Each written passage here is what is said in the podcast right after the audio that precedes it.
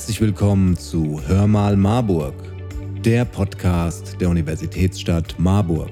Qigong, Herz-Kreislauf-Training, Zumba und Waldbaden. Die offenen Bewegungsangebote der gesunden Stadt finden wieder statt. Das heißt, an jedem Tag pro Woche gibt es mindestens ein Bewegungsangebot an verschiedenen Standorten in Marburg. Ohne Voranmeldung, draußen an der frischen Luft und kostenlos. Wir waren zu Besuch auf dem Marktplatz Montagmorgens um 8.30 Uhr, wenn Lilo Hübner-Schlierf Qigong anbietet. Außerdem sprachen wir mit Susanne Hoffmann, Fachdienstleiterin der Gesunden Stadt, und Anke Schell, zertifizierte Waldbademeisterin, die uns erklärt hat, was Waldbaden ist. Aber zuerst hören wir unseren Oberbürgermeister Dr. Thomas Spieß.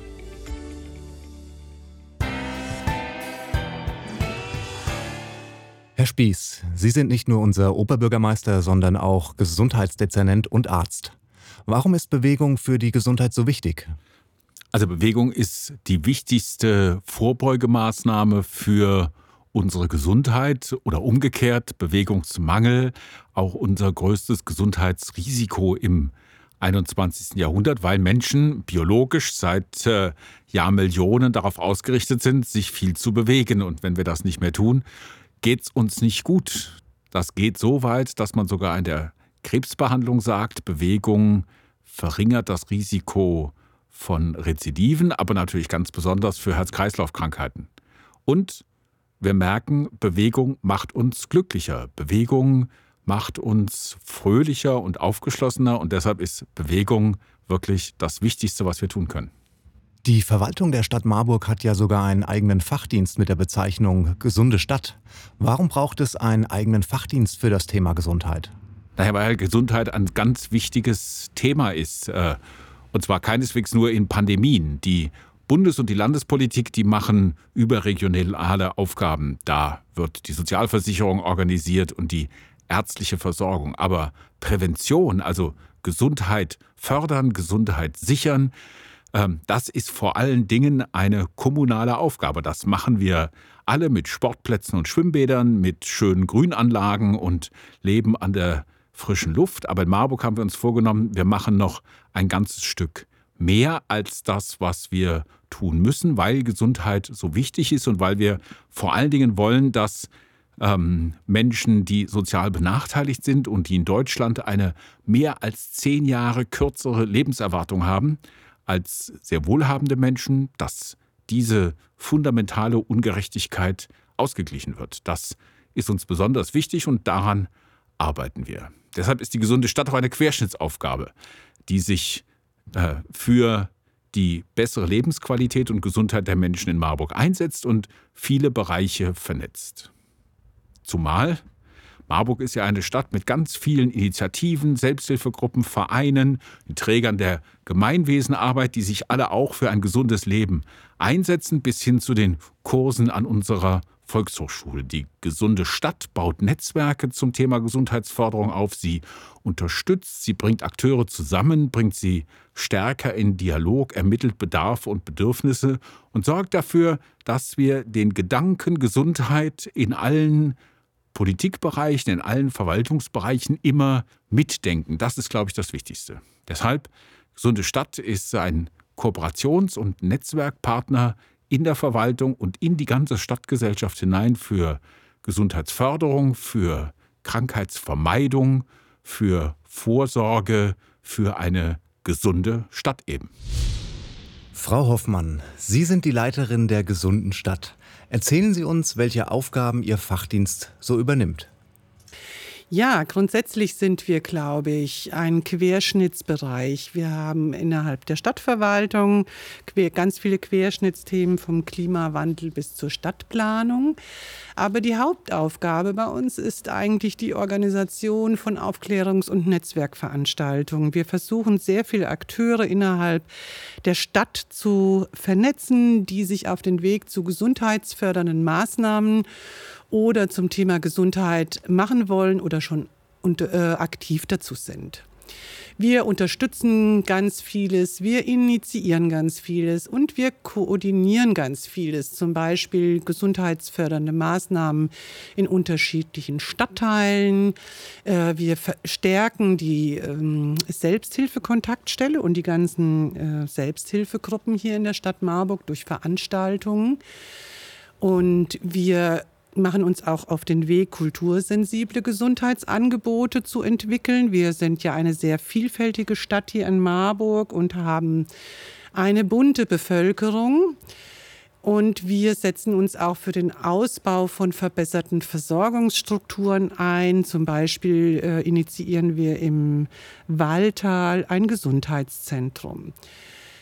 Ganz viele Präventionsangebote werden entwickelt und zwar für alle Lebensphasen der Menschen, also für die ganz Kleinen, für die in der mittleren Lebensphase und auch für die Alten. Ich sage immer, wir sind da für Menschen von 0 bis 100. Und wir machen noch ganz vieles mehr. Was bietet die gesunde Stadt den Bürgerinnen und Bürgern so alles an? Naja, äh, zahlreiche Angebote. Dazu gehören auch Informationsangebote, wie zum Beispiel Aktionen zum Weltkrebstag oder auch zum Organspendetag. Im Oktober ist der internationale Brustkrebsmonat. Da bieten wir in diesem Jahr eine Ausstellung zum Thema Brustkrebs, Vorträge, aber auch die Möglichkeit zu Kursen zur Selbstuntersuchung der Brust von Frauen. Wir sorgen in Marburg für ein herzsicheres Marburg, indem wir dafür sorgen, dass mehr Defibrillatoren im Stadtgebiet aufgebaut werden. Wir unterstützen in den einzelnen unterschiedlichen Stadtteilen hier in Marburg sogenannte Gesundheitstage mit unterschiedlichen Schwerpunkten zu unterschiedlichen Themen. In diesem Jahr haben wir den ersten Fachtag zum Thema Jungengesundheit in Marburg. Im nächsten Jahr werden wir uns den Männern widmen. Und was bei uns so Tradition hat, das sind die sogenannten 3000 Schritte mit dem Oberbürgermeister. Hier wird sich gemeinsam bewegt. Eigentlich sind 10.000 Schritte Empfehlung, aber 3.000 sind schon super. Und die BürgerInnen haben hier in Marburg die Möglichkeit, bei Bewegung ins Gespräch mit dem Oberbürgermeister zu kommen und ihre Themen auch noch anzubringen. Aktuell haben wir gerade äh, ein Projekt eröffnet, das heißt Auf die Treppe fertig los. Hier wollen wir gesundheitsfördernd ja, ein sogenanntes Nudging-Projekt, also ein sanftes Anstoßen machen, um die Menschen dazu zu animieren, Treppen zu laufen. Immerhin pro Stufe verlängern wir unser Leben um drei Sekunden und es stärkt Herz-Kreislauf-System und Rücken und so weiter. Also nicht den Aufzug nehmen, sondern die Treppen in Marburg und davon haben wir ungefähr 40 an der Zahl. Und natürlich bieten wir auch wieder offene Bewegungsangebote an, die über die ganze Stadt verteilt sind. Jeden Tag zu einer anderen Uhrzeit im Stadtgebiet. Wie kamen Sie auf die Idee der offenen Bewegungsangebote? Naja, im vergangenen Jahr war das so, dass äh, die Pandemie uns im Leben sehr äh, eingeschränkt hat. Viele Menschen konnten nicht ihre normalen Angebote wie Yoga und so weiter in Räumen wahrnehmen. Und wegen der Pandemie haben wir gesagt, wir machen ein für die BürgerInnen gesundheitsförderndes Angebot im Freien. Hygienekonzepte können im Freien ganz einfach umgesetzt werden und so haben wir zahlreiche Bewegungsangebote umsonst und draußen im vergangenen Jahr gemacht. Und 890 Teilnehmende haben uns, glaube ich, bestätigt, dass viele Menschen Lust darauf haben und es gerne angenommen haben. Wie wichtig Bewegung im Alltag für die Gesundheit ist, wissen wir auch wissenschaftlich belegt und auch durch die äh, Empfehlungen der WHO. Und in Deutschland wurden auch erstmals ähm, Empfehlungen entwickelt, wissenschaftlich belegt, für Bewegung und Bewegungsförderung und insbesondere in der Alltagsbewegung. Und das natürlich auch für jede Lebensphase des Menschen eigentlich sollen wir uns mindestens 150 Minuten pro Woche bewegen. Dazu gehört auch Gartenarbeit und Putzen zum Beispiel. Aber die Bewegung, um gesund zu bleiben, setzen nur 60 Prozent der Erwachsenen und 80 Prozent der Jugendlichen so um. Wir konnten durch diese nationalen Empfehlungen das sogenannte Kombine-Projekt in Marburg umsetzen. Das heißt, kommunale Bewegungsförderung zur Implementierung der nationalen Empfehlungen. Ziemlich sperrig, Kombine ist einfacher. Fachdienst Sport und wir als gesunde Stadt haben hier eine große Chance gesehen, Bewegungsförderung in Marburg auch systematisch auszubauen und zu vernetzen und auf jeden Fall leicht zugängliche Angebote zu entwickeln, auch besonders für Gruppen, die nicht so leicht zur Bewegung finden. Ein tolles Projekt ist auch die Spaziergangsbegleitung durch Ehrenamtler für Seniorinnen. Natürlich machen wir wieder die offenen Bewegungsangebote in der Stadt in diesem Jahr und hoffen, dass viele Bürgerinnen Spaß dabei haben und an jedem Tag an verschiedenen Orten eines dieser Angebote nutzt. Hallo, ich bin unterwegs heute in der Oberstadt Richtung Marktplatz und treffe dort Frau Lilo Hübner-Schlierf. Sie macht Qigong und ich werde mal ein bisschen reinhören und reinschnuppern, was sie dort macht und im Anschluss ihr noch ein paar Fragen stellen. Ich wünsche euch viel Spaß. Genau. Wenn sich so anfühlt, ist richtig. ja, und wieder im eigenen Tempo. Macht euch keinen Stress, wenn die Bewegungen ein bisschen anders sind als das, was wir gemeinsam geübt haben. Jeder Mensch ist anders und jeder macht die Bewegungen anders. Nehmt es wahr, wenn die Bewegung sich verändert und tut sie nicht unterdrücken, sondern folgt ihr. Okay, jetzt will der Arm so oder die Arme wollen jetzt. Hallo Frau Hübner-Schlierf. Das sah ja schon ziemlich entspannend aus, muss ich sagen, was Sie hier gemacht haben. Und ähm, mich interessiert einfach, was ist eigentlich Qigong? Ja, Qigong, das ist äh, eine Bewegungskunst aus Asien. Und der Begriff Qigong besteht aus zwei chinesischen Wörtern, Qi und Gong. Und Qi bedeutet Atem und Energie. Und im Zusammenhang mit der Bewegung wird es oft als Lebensenergie übersetzt. Und Gong bedeutet so viel wie Arbeit, Übung, Training. Ah, da muss man sich ranhalten. Ne? Und wenn wir Qigong-Übungen machen, trainieren wir unsere Lebensenergie. Und es gibt unzählige verschiedene Qigong-Arten. In China hat jede ihren eigenen Namen. Aber zusammengefasst als Qigong sind das alles die Methoden, die die Lebensenergie aktivieren, trainieren, um das Ziel ist, Körper, Geist und Seele gesund und im Gleichgewicht zu halten. Im alten China war es ja so, dass die Ärzte nur bezahlt wurden, solange die ihre Patienten gesund waren. Ah ja, das ist natürlich eine super Sache. Also haben sie sich ganz viele Gedanken schon vor langer, langer Zeit, die ältesten Aufzeichnungen, die sind schon über 3000 Jahre alt, gemacht, wie kann ich dafür sorgen, dass meine Leute gesund sind. Denn wer nicht gesund ist, kann nicht arbeiten und so weiter und so fort. Verstehe, verstehe. Und ähm, ja, was, was, was tut Qigong für mich und meinen Körper? Ja, die Auswirkungen von Qigong, wenn wir das praktizieren, wir müssen es tun, nicht Ja. nur denken. wenn wir es praktizieren, die sind ganz vielfältiger Natur. Auf den Körper wirkt Qigong, er macht den Körper flexibler und geschmeidiger und die Vitalität wird gesteigert, die nimmt zu. Man wird vitaler, lebendiger, wirkt jünger, Das klingt gut. das klingt gut, gell? Das kann jeder gebrauchen. Und wer früh damit anfängt, bleibt länger jung. Äh, auf seelischen Stress wirkt es und hilft, den abzubauen. Und einen ausgeglichenen Zustand herzustellen und auch mit der Zeit immer auch auf seelischen Stress gelassener zu reagieren, nicht gleich in die Luft zu gehen und aus der Haut zu fahren, sondern gelassener zu bleiben. Ah ja, Das ist auch eine feine Sache. man kann ist mehr in sich selbst zu Hause sozusagen. Genau. Und auch mental hilft es, mehr Klarheit zu haben, sich besser konzentrieren zu können.